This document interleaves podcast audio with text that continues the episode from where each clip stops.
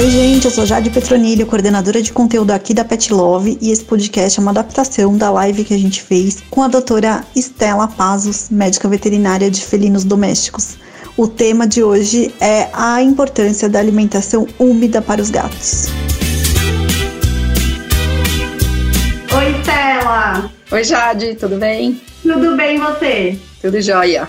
Em nome da Pet Love, quero agradecer por você ter vindo participar mais uma vez, dessa vez de uma live, né? A gente já fez algum podcast junto. Tenho certeza que os pais e mães de gatos estão super felizes, porque eles sempre pedem mais conteúdo sobre gatos e ninguém melhor do que você para falar sobre isso.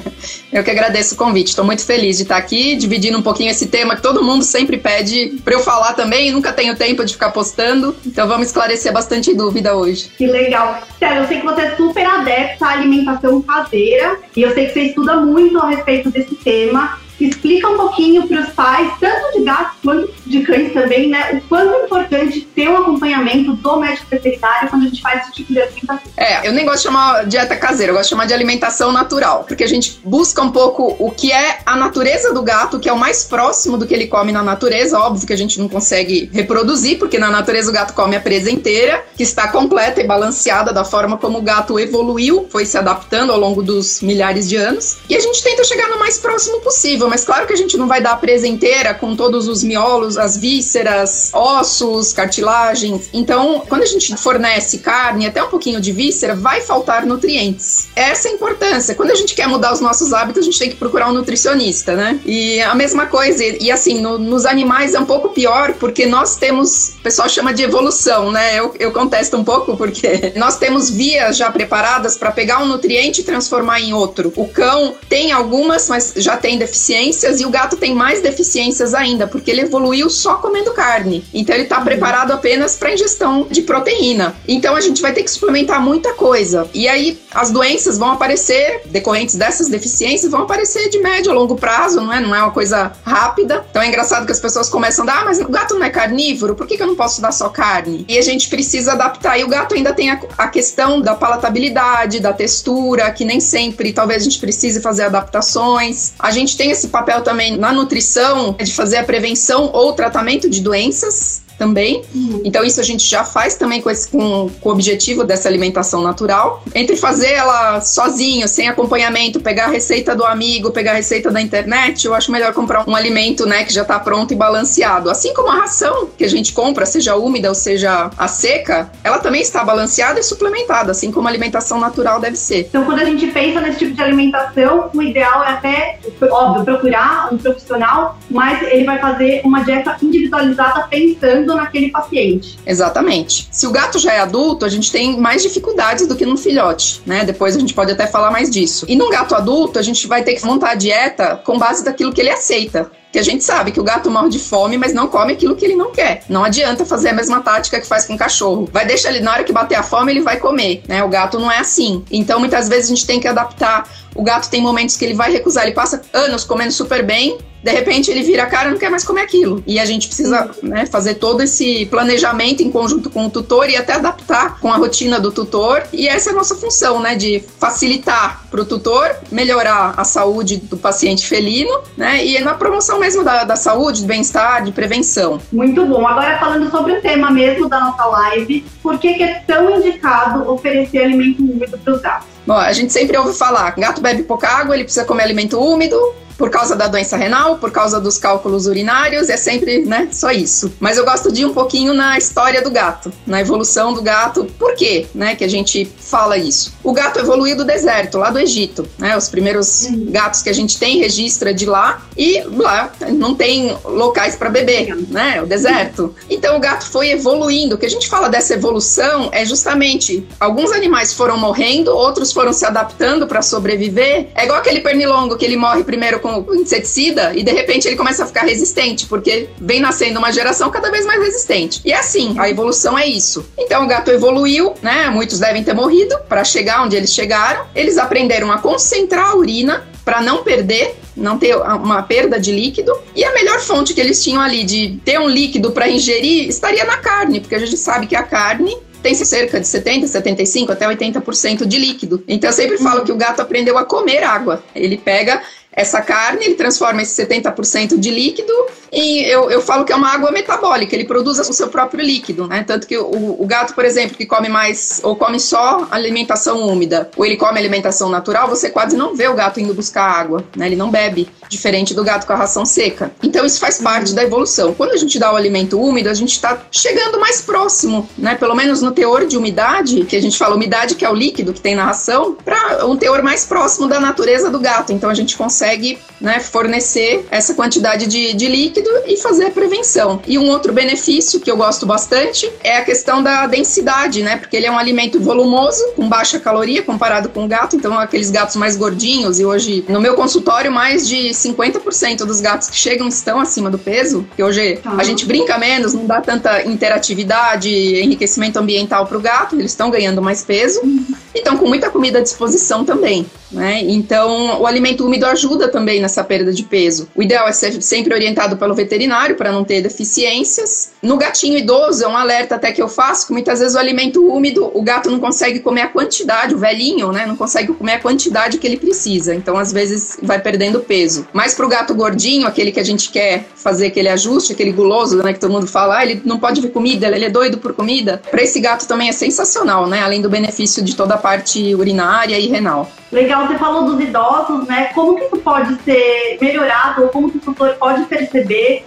que o gato não tá comendo quanto ele deveria. Porque o idoso normalmente já vai perder peso, né? É, o gato idoso já tem uns trabalhos comprovando que a partir dos 8 anos de idade começa um declínio das enzimas digestivas. Ele já tem uma dificuldade de absorção. Então, por isso que a gente tem esses alimentos já específicos, né, para os gatos idosos, justamente para facilitar esse aproveitamento energético. Só que muitas vezes o alimento úmido é excelente para o gato idoso, mas a gente tem que tomar cuidado com a quantidade, porque às vezes ele não consegue comer esse volume todo. E aí o que eu vejo às vezes é uma perda de peso, às vezes até de massa muscular. Às vezes a gente tem que ou fazer um suplemento junto ou acrescentar ração seca e aí joga mais água no alimento úmido para a gente tentar equilibrar. É uma observação do tutor também. O tutor vai perceber que ele está perdendo. Não, ele come super bem, né? Mas, por exemplo, vou dar um exemplo aqui. Para um gato de 5 quilos, ele comeria por volta de, pensando em quilocalorias, igual 50 gramas de um alimento seco, e para ter a mesma quantidade de quilocalorias, daria por volta de 220 a 250 gramas de um alimento úmido. Então, para um gordinho, aquele que, que é desesperado por comida, isso ajuda bastante, porque ele vai ingerir menos caloria. Mas para um idoso, nem sempre ele consegue esse, esse volume todo. Entendi.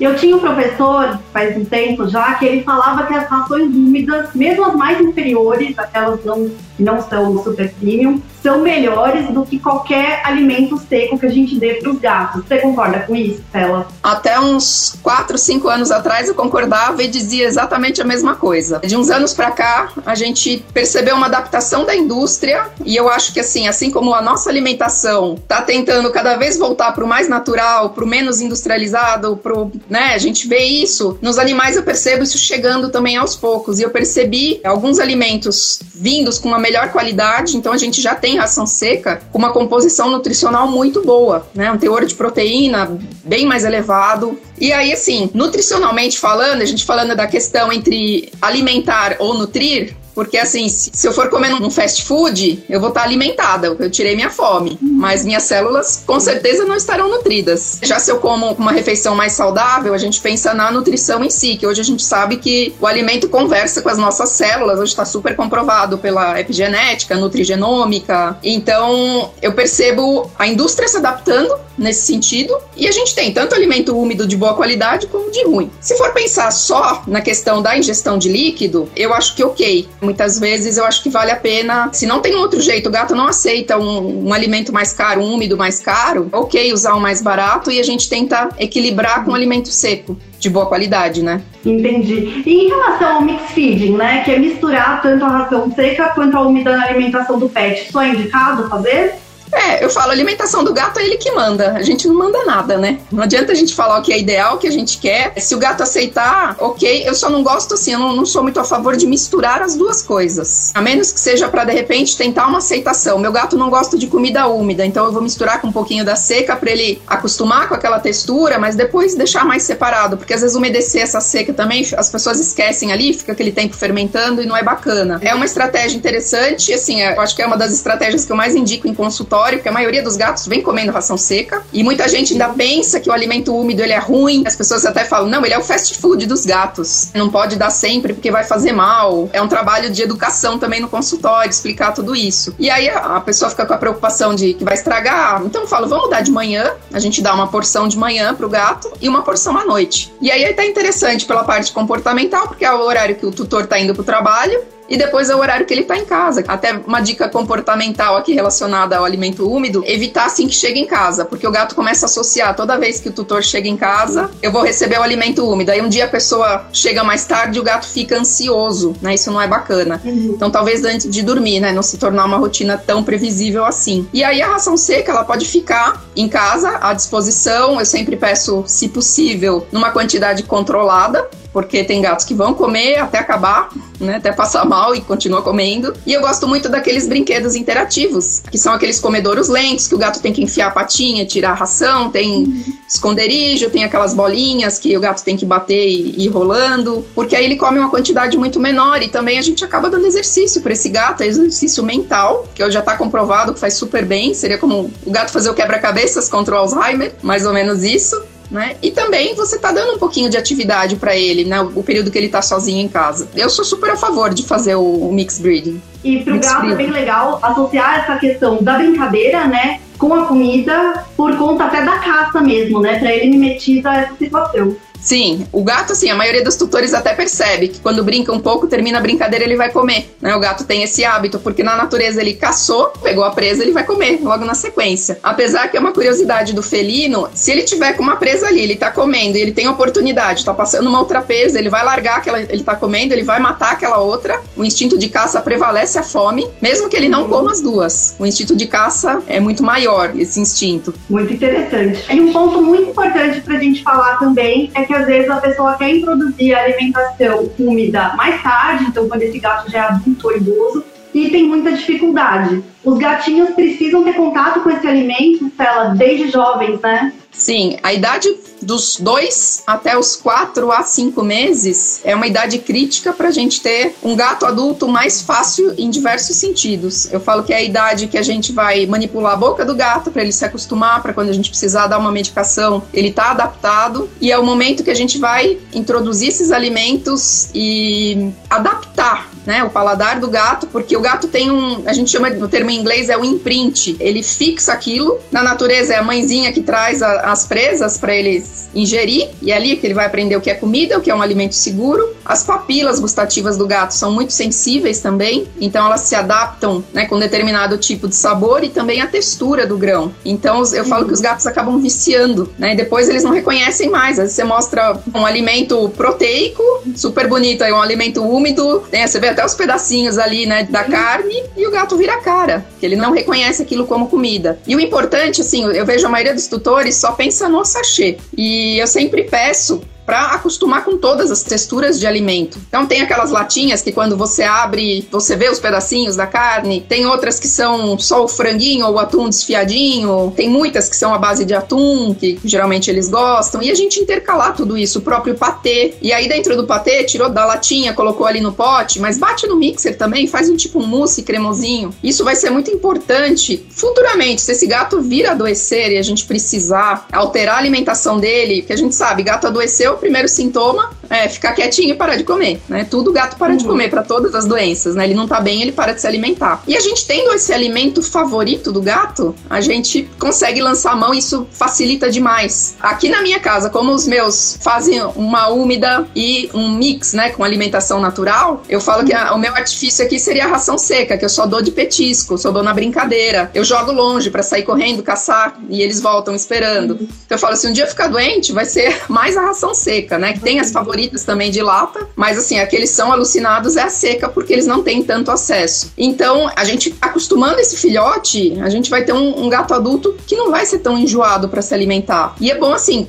mesclar mesmo, né? Percebo as pessoas assim mais acomodadas na questão do sachê, talvez pela praticidade, né, que é rasgar o saquinho, já colocar ali direto, mas é interessante usar as outras formas por conta das texturas mesmo que o gato vai ter contato. Muito bom. E pensando nos hábitos alimentares do gato, né? Porque para cachorro é mais fácil. Você pode definir ali o horário e você dá café da manhã, o almoço e a janta. Pro gato não costuma ser assim, né? Ele mesmo costuma ter os seus próprios horários. Como que é ideal oferecer ou a latinha ou o sachê pro gato? Bom, a gente vai ter que adequar um pouco a rotina que o tutor já tem com a quantidade também que o gato está acostumado. Como eu falei, eu gosto de oferecer manhã e noite de preferência. Se o tutor tiver mais tempo em casa, ele pode oferecer mais vezes. A gente às vezes só precisa tomar cuidado se ele come ração seca e úmida na quantidade, principalmente da seca, porque para aumentar a quantidade da seca é muito fácil. É um volume menor, né, de comida com mais calorias, é um pouco mais concentrada, justamente por ter menor umidade. Talvez alguns se decepcionem quando eu dou aula, tem um clip art de um gatinho que ele tá com um prato assim, com uma carinha triste, né? E eu coloco o escrito bem grande, né? Gatos não precisam ter comida à disposição. Porque não é uma necessidade, né? Eu acho que veio esse mito, mito entre aspas, né? Mas pela questão da lipidose, que hoje a gente já não vê, os tutores tão conscientes, né? Gato não pode ficar sem comer, e eu vejo às vezes até um exagero. No meu próprio consultório, às vezes a pessoa fala, não, mas meu gato tá duas horas sem comer, e abre o pote e dá a comida na. Eu falo, calma, né? Fome é fisiológica, todo ser vivo sente fome. então... E na natureza sentiria muito mais ainda, né? Não, na natureza o gato chega às vezes a ficar 24 horas. Se ele não consegue caçar, ele não se alimenta né? E ele ainda tem que ter energia para caçar. Então, assim, ele tem essa adaptação. Claro que o problema dos nossos gatos, né, até com relação à lipidose, é que a gente tem um alimento, muitas vezes com teor um pouco maior de carboidrato, e esses gatos têm um teor de gordura, né, corporal ali, uma quantidade de gordura corporal acima do que um gato que vive na natureza, que ele precisa escalar, percorrer grandes distâncias e tá apto ali para caçar, né? E o gato de casa não. Então esse gato, a hora que ele começa a emagrecer, ele começa a mobilizar essa gordura que o gato da natureza não tem. Mas, por exemplo, eu tenho pacientes que fazem alimentação natural, que fazem uma refeição de manhã outra noite, com a quantidade total de calorias dividida em dois, e eles não sentem fome. Eles vão sentir fome nos horários, eles se acostumam. Chega perto do horário, eles já começam a pedir, né? E é super prático pro tutor. Quem dá o alimento úmido percebe, o gato pede menos comida do que quando ele come o seco. Ele também dá um pouquinho mais de saciedade. E quanto mais uhum. proteico ele for, mais saciedade o gato vai ter. Eu sempre comparo a gente comer o prato da macarronada e o prato da churrasco, enfim, uma carne, né? A gente come a carne, aquela digestão é lenta, a gente fica muito mais saciado por mais tempo. E é a mesma coisa. Então, não precisa dar tanto a comida à vontade, mas se o gato já está acostumado, a gente tem que fazer uma retirada gradativa, porque o gato vai protestar. Como assim? De repente eu não tenho mais aquela comida à disposição. Uhum. Então, às vezes, precisa até pegar um período que o tutor está mais tempo em casa e começar. Ah, eu vou colocar comida de quatro em quatro horas, né? E aí começa a fazer isso de uma forma bem sutil, porque a gente sabe, gato não gosta de mudança na rotina. Mas não é impossível, a gente consegue é, estabelecer. O ruim do alimento úmido, principalmente em época muito quente que ele acaba estragando, ele começa até a ressecar, né, no potinho, né? Então a gente precisa ter um pouco de horário por conta disso. Mas o gato também não procura comida com tanta frequência quanto a seca. Legal. E sobre a conservação desses alimentos? Ela, muita gente tem dúvida do que fazer depois que abre a lata, um sachê, né, essa alimentação úmida, como que a gente deve armazenar depois que ela já está aberta? Bom, aquilo que o gato não comeu ali na hora que abriu, a gente vai passar para um recipiente com tampa e levar na geladeira. Sempre prestar atenção, porque o fabricante vai trazer na embalagem, após aberto, conservar em geladeira por um dia, dois dias, né? Ele vai falar ali. Isso varia um pouco de acordo com o tipo de conservante que colocam né, na alimentação. Né? Um alimento um pouco mais puro vai ter uma validade mais curta, se não tiver tanto conservante, então varia um pouco nesse sentido. Tem alguns gatos que depois que foi para geladeira eles já não comem mais. Tem vários gatos que são assim. Às vezes, né, ou dar uma aquecidinha, ou jogar um pouquinho de água quente por cima, sobe aquele sabor e eles passam a comer. Então, uhum. essa seria a melhor forma de conservar. E eu vejo muitas vezes algumas pessoas com medo de dar um volume maior, né, desse alimento. Ah, eu dou uma colherinha de café só porque eu tenho medo de dar mais, né? E aí muitas vezes a pessoa até joga fora, né? Porque o gato depois não uhum. come. E eu falo, não, vamos dar um volume maior, o gato vai ficar feliz, vai fazer bem para ele. Então não precisa ter medo de dar o alimento úmido, né? E nem precisa guardar tanto. Mas claro que tem gato aí que depois que guardou, né, esquece. Principalmente eu percebo muito mais até os de latinha, eles recusarem. Mas isso é uma percepção minha. Não, mas é verdade, acho que os gatos, principalmente depois que ficam na geladeira, pelo menos os meus aqui, da minha experiência com os meus mesmo, eles não gostam tanto, não. Então, hoje em dia, eu ofereço a pasta, pastas menores, né, de uma vez só, e dificilmente eu encontro ainda restos da ração eles acabam comendo tudo.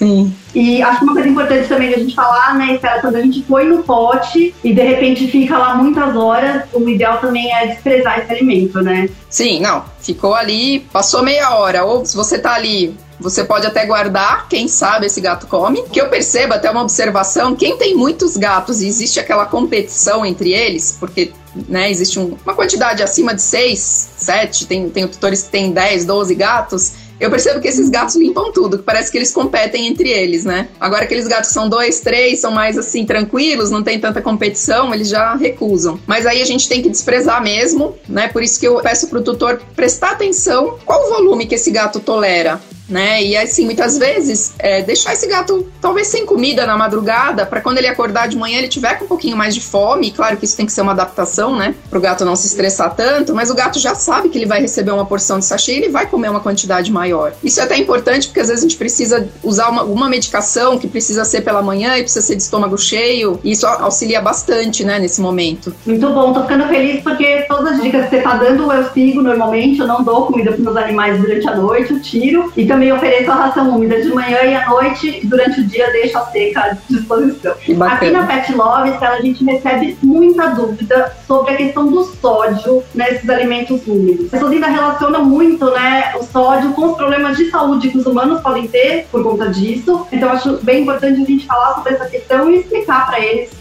é, esse eu acho que é o maior mito que tem em torno do alimento úmido. É uma das coisas que eu mais escuto em consultório. Aí eu não dou porque tem muito sódio né? E vai dar problema. Uhum. Primeiro, né, já vou falar, é um mito. Segundo, que o, o, organismo do felino, e mesmo que a gente aumente um pouquinho a quantidade do sódio, a adaptação que o organismo tem, ele tem a capacidade de eliminar esse sódio e não vai causar os problemas que causa para o humano, que são aquelas doenças cardiovasculares, problemas de coração, né, problemas de circulação, alguns até nefropatia, né, no gato não vai ter. Antigamente se colocou, né, muito mais é, sódio para estimular o gato a, beber, aquelas primeiras rações que faziam cálculo na parte urinária. Então, eu acho que a alimentação felina foi um grande desafio, né, para os nutricionistas de indústria de ração, porque é um animal carnívoro que tem, né, adaptações ali exclusivas dele, né? Eu acho que por isso que a gente gosta tanto, né? Porque é fantástico essa evolução do felino. E o sódio não vai fazer mal quando a gente colocar e não vai trazer essas doenças, né? Tanto que gato, por exemplo, não tem arteriosclerose, esses problemas todos de saúde. E o alimento, a gente gente tem algumas federações, como a Bimbet, a FEDIAF, que elas estabelecem a quantidade de sódio que tem que ir na ração e tem que seguir esse valor. E a gente tem os valores mínimo e máximo. Tem trabalhos científicos, porque eu já dei uma pesquisada nisso, que eles, até a própria FEDIAF, eles acreditam que poderia usar até um teor mais alto do que eles indicam de sódio, que não causariam problemas, porque tem estudos controlados dentro de universidade, com teores maiores de sódio, monitoraram pressão dos gatos, monitoraram toda a parte renal e não houve alteração esses animais. Inclusive, tem trabalho com animais idosos. Então, eles acreditam, mas por segurança é até usado o limite máximo abaixo do que eles acham que poderia ser. Então, assim, não tem por que se preocupar, não tem por que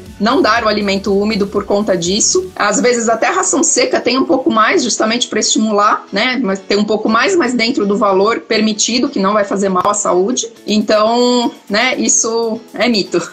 A gente recebe muita dúvida mesmo em relação a isso. Eu sei. É bom esclarecer. É, imagino que você também no seu dia a dia, né?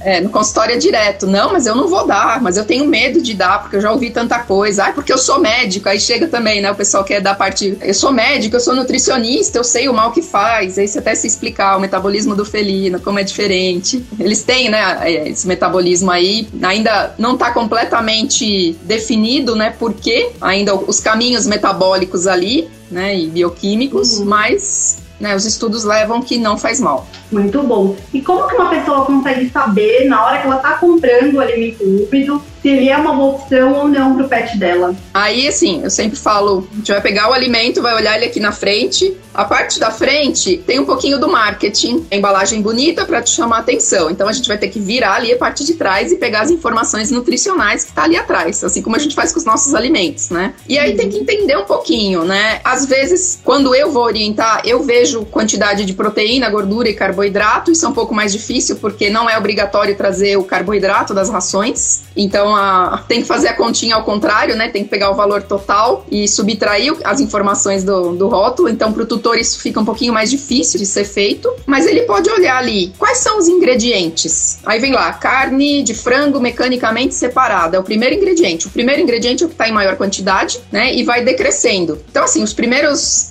cinco, seis ingredientes, eles são ali o, o, fundamental. Se tiver nome muito estranho que você não reconhece como comida, aí já começa a ser um alimento mais processado, muitas vezes é sobra da indústria humana. Então, assim, não que isso não seja ruim, mas é, nutricionalmente entra naquela coisa do nutrir e alimentar. Pode alimentar, mas talvez não vai nutrir. Então, pela quantidade, e aí tem alguns nomes estranhos que aí entra a questão de conservantes e, enfim, flavorizantes, e aí eles vêm com os códigos todos diferentes. Se tiver muito disso daí também, é melhor evitar.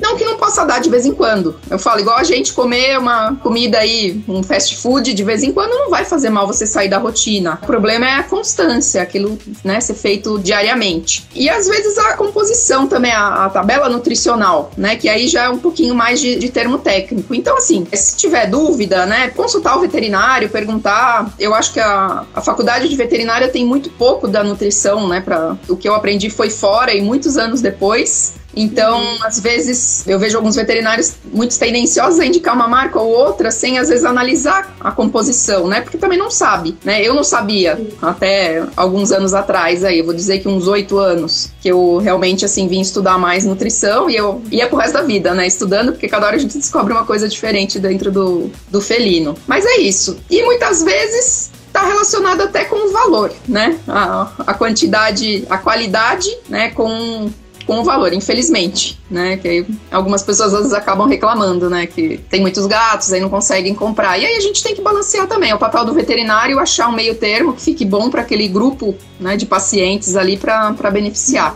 Legal, e que talvez seja até uma alternativa da tanto a seca quanto a úmida, porque não ficaria tão caro, dependendo do volume de animal que ela tenha, né? Sim. Não, aí muitas vezes a úmida, ela acaba entrando assim, a gente usa a seca pensando mais em, em calorias, em qualidade até nutricional, como eu falei, tem rações secas já de excelente qualidade, ela só perde no, no quesito umidade, que ela é uma ração seca. Então ela tem o que? 8% de umidade, enquanto um alimento úmido tem de 70% até 85% de líquido. E a gente pode usar esse alimento úmido úmido como uma forma de ingestão de líquido. Então, assim, eu tenho alguns pacientes que eu indico, por exemplo, o tutor bater no, no mixer ou no liquidificador, coloca ali o, o sachê ou o patê que o gato aceita e colocar uma certa quantidade de água. Eu falo, tenta ver o máximo de água que você consegue colocar que o gato aceite beber, né? Porque também se deixa muito aguado, tem gato que não toma. Então, assim, se eu vou conseguir aumentar esse volume de líquido, eu falo, é, fica ali um creminho com sabor. E aí você facilita a ingestão de líquido e você acaba fornecendo esse líquido que a ração seca não fornece.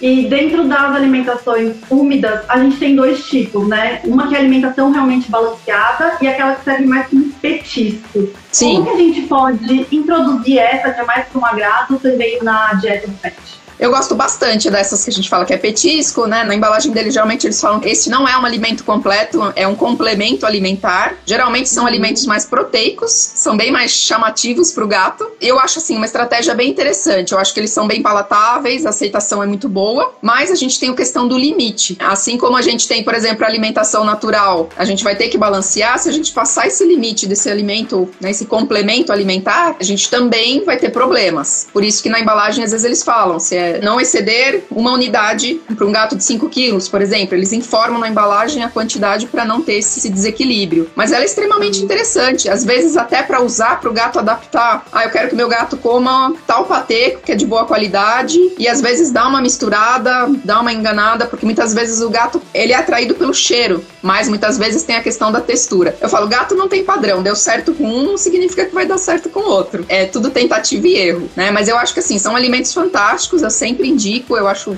bem interessante. E eles são um daqueles que a gente mais usa quando o gato adoece, que é o que geralmente é, é o que atrai e é o que nos salva quando esse gato não, não tá querendo comer. Legal. E tem também as razões que, né, popularmente chamam de medicamentosas, mas são coadjuvantes. Elas também podem ser para tipos específicos de doenças, né? Sim, a gente tem aí uma linha já bem grande, né, de, de rações medicamentosas, lembrando que o ideal é sempre o veterinário indicar, não é porque o gato está com sintoma e está escrito lá na ração é aquele sintoma. E eu vejo muita confusão, por exemplo, ah, meu gato está com dificuldade de fazer xixi, a pessoa compra uma ração renal, que não tem nada a ver com a parte urinária. Né, as pessoas confundem o renal com o urinário e aí acaba trazendo outros problemas, né? Então, assim, ela é uma ração terapêutica. A ração terapêutica, ela tem de preferência começo e fim, né? Ela vai ter um tempo de tratamento desse ajuste para depois a gente retirar e tentar um alimento, digamos, diário ali, um alimento normal, né? De gato adulto, de gato idoso, ou que seja necessário. E hoje a gente já tem uma linha úmida medicamentosa muito interessante, né? Tá aumentando bastante, até acho que a, a que tem mais variedade é para paciente renal e acho que gástrico, né? Que acho que é que tem a, a, variedade maior. Isso tem ajudado bastante, né? Eu que já tenho uns aninhos aí trabalhando só com gato, a gente Muitas vezes tinha que bater ração seca para dar na seringa, tinha que adaptar tanta coisa, né? E hoje já tá bem mais fácil. Que bom. E por fim, Estela, fontes mesmo que os gatos recebam alimento úmido, ainda assim é importante estimular eles para beberem água, né? Sim, precisa. A pessoa tem três gatos, ela vai ter o número de gatos da casa mais um entre recipientes. Então são três gatos, vai ter quatro recipientes. Nossa, mas minha casa vai ter tanto. Porque o gato também tem aquela coisa: se a pessoa mora num sobrado, o gato tá lá no andar de cima dormindo. O cômodo preferido dele é lá em cima. E a água fica lá embaixo na lavanderia. Ele vai ter que descer tudo, atravessar. Um animal que nem sente tanta sede, ele não tem tanta percepção de sede. Agora, se você deixa por onde ele passa, geralmente ele vai parar para beber. E aí tem as questões das preferências também. A grande maioria aceita bem a fonte, mas eu já vi gato que às vezes tem medo da fonte, ou ele só se adapta com um tipo de fonte de queda. Tem aquela que imita a torneira, tem aquela que tem só a rampinha, tem aquela que tem a bola que cai por cima e o gato gosta de lamber ali. Então, assim, eu falo, como sempre, o gato que manda. Aqueles recipientes mesmo, né? De, ou de cerâmica ou de vidro que mantém a água mais fresquinha, sempre limpa, sempre fresca. Bocas largas também, porque o gato não gosta de encostar o bigode, isso vale também pro alimento, né? E é interessante até aqueles comedouros já específicos, né, pro gato, que não deixa acumular a ração, né, nas beiradas. Bom, além da higiene toda, não esquecer, porque o pessoal aí com fonte às vezes, né, tem o filtro também, é bom deixar. E não acostumar o gato a beber na torneira que é um hábito que eu vejo muito comum. A pessoa às vezes está fazendo ali alguma coisa, principalmente no banheiro, aí o gato vê a aguinha ali, começa a brincar, a pessoa dá na brincadeira, o gato começa a viciar. E o gato tem muito da questão comportamental ligada ao tutor. Então ele entende que aquilo também é uma atenção que ele está recebendo do tutor, assim como a comida. Muitos gatos estão obesos por falha de comunicação do tutor com o gato. As pessoas às vezes conto em consulta isso, as pessoas ficam um pouco em choque, porque muitas vezes a pessoa chega em casa do trabalho, o gato está miando às vezes ele não tá querendo comida, ele ficou com comida ali o dia inteiro, ele quer uma interação, ele quer brincar, ele dormiu o dia inteiro, tá lá com o pique, e aí o que, que o tutor faz? Nossa, você quer comida? Vai lá, preenche mais. E o gato começa a aprender que ele ganha atenção com o alimento, então ele começa a ficar aquele gato pidão. E aí é ah. complicado a gente né, tirar esse vício. E o mesmo acontece com a água, né, a questão da torneira, né, o gato também é, acaba vinculando isso com a interação com o tutor, com uma atenção que ele está recebendo, ou como o pessoal gosta de brincar, né, o, o meu servo tá me servindo e fazendo o que eu mando, né, que o gato é o rei da casa. Só que é um grande problema, ou você vai ter que deixar a torneira ligada. Eu já vi gato, já tive pacientes que só bebem se o tutor tiver ali, ó, com a mão assim, a água tem que cair por aqui, o gato bebe aqui na pontinha do dedo. Se não tiver assim, ele não bebe nada. Isso é um grande problema, porque ninguém vai conseguir ficar o tempo todo em casa. E aí esses gatos desenvolvem problemas renais ou urinários, a gente precisa aumentar a ingestão. Então, assim, não acostumem. Por mais que pareça ser bonitinho, ah, mas é só de vez em quando, é bonitinho. Quando você vê, você tá fazendo tudo que o gato quer, e isso vai ser ruim para a saúde dele, né? Assim, a gente não fala nada aqui, a gente fala pensando no bem-estar do gato e facilitar, porque eu vejo muitos tutores sofrendo com isso depois, né? Ou tem que sair e deixar a torneira pingando o dia inteiro, senão o gato não bebe, aí compra a fonte de torneira, mas o gato não aceita, porque não é ali, né? Ele acostumou com aquela. A questão comportamental do gato é, é bem forte. E esse comportamento alimentar, eu vejo ele muito marcado, né? Você vê a brincadeira, o gato brinca, ele vai aprender, né? Ele vai querer comer, né? Na verdade, porque na natureza ele comeu a presa, ele, ele fez aquele exercício de caça, ingeriu a presa e ele vai dormir, né? E o gato simula esse comportamento. Às vezes é bacana oferecer, por exemplo, alimento úmido, que vai oferecer manhã e à noite. Então, à noite eu vou brincar com o meu gato, que é o saudável, a gente tirar um tempinho para brincar com o gato né? Pelo menos duas vezes ao dia em momentos diferentes. Não precisa ser grandes brincadeiras longas, né? Mas de 5 a 10 minutos. E aí deixar esse alimento para quando terminar a brincadeira. Ele dá aquela acalmada, ele se sente né, recompensado porque caçou e fica saciado. A questão da torneira é bem importante a gente falar, Estela, porque de repente essa pessoa precisa se ausentar por algum motivo. Precisa né? viajar. Exatamente, esse gato fica tão dependente disso, né, que realmente pode até ter problemas de saúde e nem é a médio ou longo prazo, né? É. A curto prazo mesmo. E é um hábito que você não tira. É um hábito que dificilmente a gente vai. O gato já é um animal que não bebe. Então, quando ele pega esse hábito, a gente já conseguiu que bebesse um pouco em alguns determinados recipientes ou até o alimento úmido, né? E geralmente esses gatos também se tornam um pouco mais enjoados, então tem que ser às vezes só o caldinho do sachê e não pode ser uhum. batido, porque já tem o farelinho do grão do sachê e já não ingere. E parece que justamente esses gatos que acabam desenvolvendo problema, né? E aí é uhum. triste, porque ou vai ter que ficar forçando água na seringa, vai ter que ficar arrumando outro, outro jeito do, do gato ingerir líquido. Verdade verdade. Stella, eu tinha conversado com você antes, né? Eu te perguntei algumas marcas que você gosta de indicar, então eu trouxe duas delas. Uma é a Triquet, né? Uhum. E as outras linhas da Farmina, que é a LD, essa VetLife, que é a medicamentosa, né? Coadjuvante, e a Matisse, trouxe para mostrar para as pessoas. E eu vou te mandar de presente uma fonte da Amico para os seus ah, gatinhos.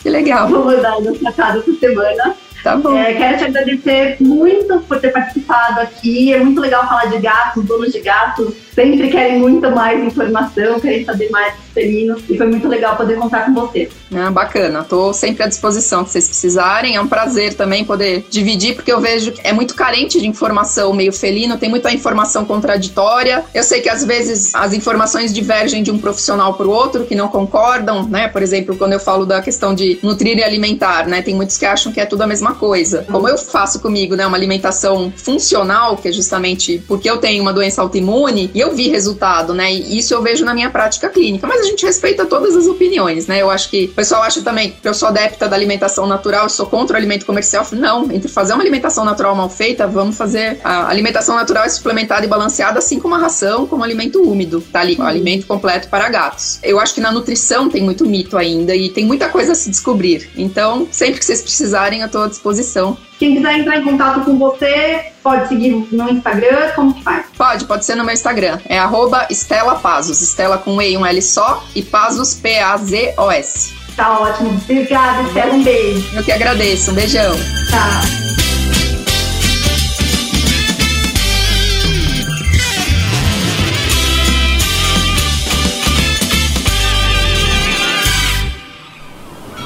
Este podcast foi editado pela Maremoto.